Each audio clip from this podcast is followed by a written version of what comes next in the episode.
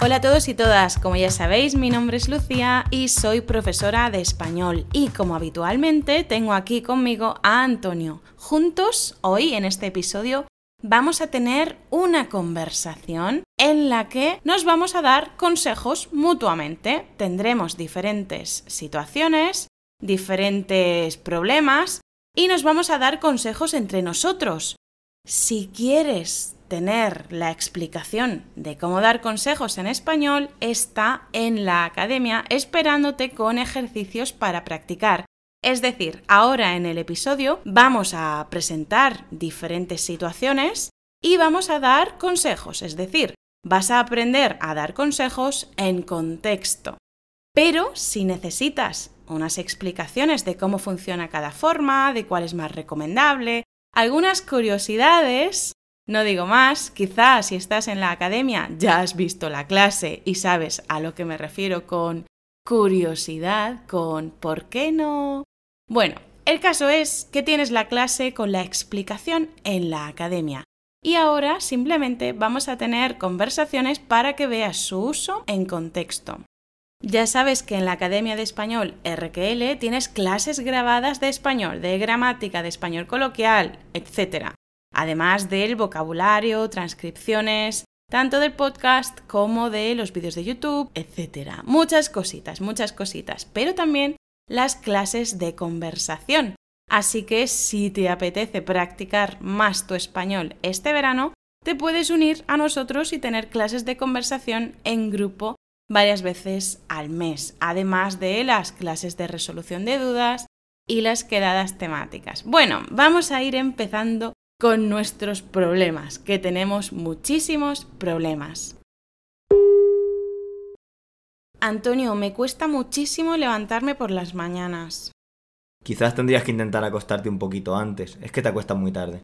No, no me acuesto muy tarde, me acuesto más o menos temprano, pero aún así no consigo conciliar el sueño. Pues podrías tratar de tomarte alguna infusión relajante antes de dormir, como valeriana, como una tila. Sí, sí, me parece que es una opción. Sí, igual debería tomarme alguna tila. Pero, no sé, a veces lo he hecho, me he tomado una tila o una infusión de valeriana, pero aún así no he conseguido dormirme.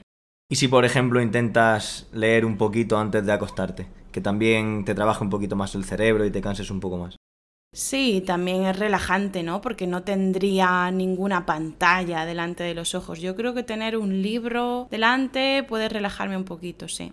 Y luego también, ¿por qué no te pones un poquito de música relajante? Cierras los ojos, intentas no pensar en nada. Sí, es buena idea. Mira, lo voy a intentar. Eso seguro que me va a ayudar a dormirme. Espero que también me ayude luego a levantarme por la mañana, porque si descanso más por la noche, supongo que me resultará más fácil levantarme por la mañana, ¿no? Sí, seguro que sí. Haz como yo, ponte varias alarmas muy seguidas, cada minuto, cada dos minutos, para no dar tiempo a que te pueda volver a dormir. Sí, sí, sí. La suelo tener cada 10 minutos, pero es verdad que con 10 minutos tengo tiempo para dormirme de sobra. Por eso mejor hago lo que me has dicho, me pongo la alarma cada minuto o cada dos minutos. Además, deberías intentar que cada alarma tenga un sonido distinto y si puede ser bastante fuerte, porque yo creo que los sonidos suaves no ayudan a, que tu cerebro se despierte. No, no, a mí me relajan. a mí me relajan. Bueno, yo creo que con estos consejos voy a poder levantarme más fácilmente. Espero que sí. Estamos muy cansados de nuestro amigo. Siempre caen los mismos errores y cuando le damos consejos no nos escucha. Sí, eso pasa a veces, ¿no? Que le damos consejos a un amigo que tiene un problema no nos escucha y siempre vuelve a tener el mismo problema una y otra vez. ¿Por qué no habláis seriamente con él y le decís que estáis muy cansados de que siempre caigan los mismos errores? Ya lo hemos hecho y no funciona. Ya veo.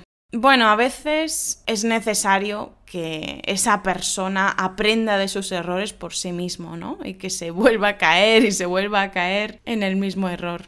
Ya, pero es que por más que le digamos, él no corrige sus errores y vuelve a repetirlos una y otra vez.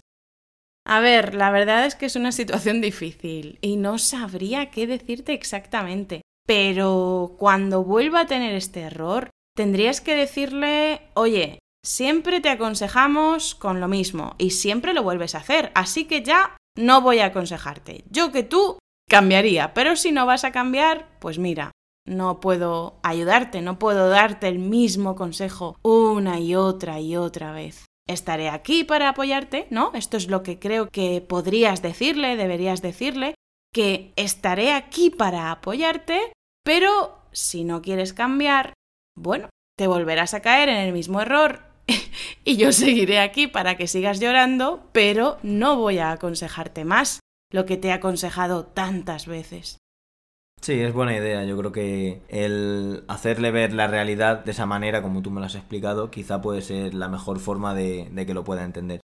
Sí, intenta decírselo con cariño, ¿no? Para que no se sienta mal, pero tiene que entender que tú ya no puedes aconsejarle lo mismo una y otra vez. Simplemente te recomiendo que le digas que tú vas a estar ahí y los demás amigos también van a estar allí para cuando él lo necesite, para cuando necesite llorar por haber cometido el mismo error otra vez, pero que pues que mm, no podéis darle el mismo consejo una y otra vez, que estáis un poquito cansados. A ver si tarde o temprano lo entiende.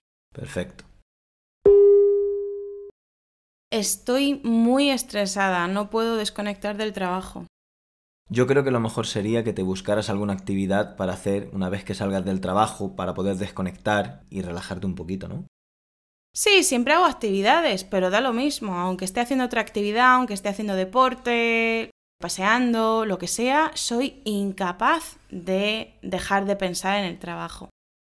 ¿Qué tal si apagas el móvil del trabajo cuando termines tu horario y también los fines de semana para poder desconectar de las notificaciones, de los emails y de los mensajes y llamadas que te manden? Sí, puedo hacer eso. La verdad es que no, no lo hago nunca, siempre lo dejo encendido. Pero sí, creo que es buena idea empezar a apagar el móvil del trabajo y así no recibir los mensajes.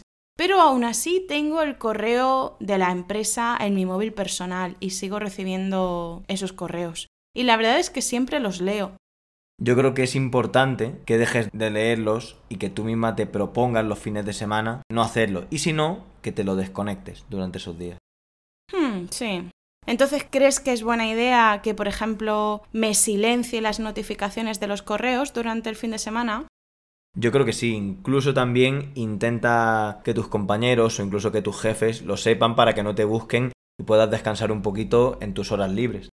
Sí, sí, eso es una buena forma de ayudarme a desconectar, no leer correos, no leer mensajes, pero aún así, no sé, no sé si voy a ser capaz de dejar de pensar en el trabajo. Si yo fuera tú, los fines de semana también intentaría ir a sitios rurales, hacer senderismo, hacer visitas por el monte, pueblos rurales, donde la cobertura del móvil sea bastante mala y así te obligues a ti misma a no tener que estar continuamente mirándolo. No mirándolo, sino pensando, porque mi problema también es pensar. Pero sí, creo que estar en contacto con la naturaleza me puede ayudar a desconectar también. Y luego te recomiendo que le digas a tu pareja que evite hablarte de trabajo una vez que estéis los dos haciendo cualquier actividad propia y que no tenga nada que ver con ello, porque en el momento que te vuelve a hablar de ello creo que no te va a hacer ningún favor. Sí, es buena idea tengo que hacer un artículo sobre un escritor y no sé cómo enfocarlo. Hombre, primero de todo tendrías que leer sobre su vida, ¿no? Para saber cómo era y ver qué cosas interesantes hay en su vida y así puedes pensar cómo enfocar tu trabajo.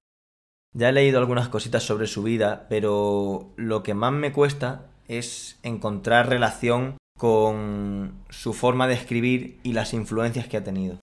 Para saber todo eso, yo creo que es importante que leas bibliografía, es decir, que leas otros artículos y otras publicaciones que han hecho sobre él. Ya, pero necesito saber filtrar toda la bibliografía que hay sobre él porque es muchísima. Te recomiendo que compres alguna biografía que hayan escrito sobre este escritor. Normalmente en las biografías se hacen algunas referencias a las lecturas que más le gustaba a él, es decir, a los escritores que más leía, y así sabrás qué tipo de literatura le gustaba más y esa literatura, su literatura favorita, seguro que ha influenciado. Así que ¿Qué tal si te compras una biografía sobre este escritor y la lees tranquilamente para encontrar esas referencias? Pues sí, puede ser una buena idea y creo que me puede ayudar a entender un poquito mejor su forma de escribir y su mentalidad.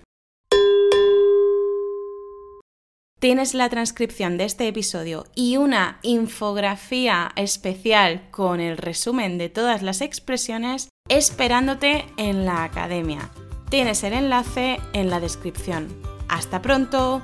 Chao.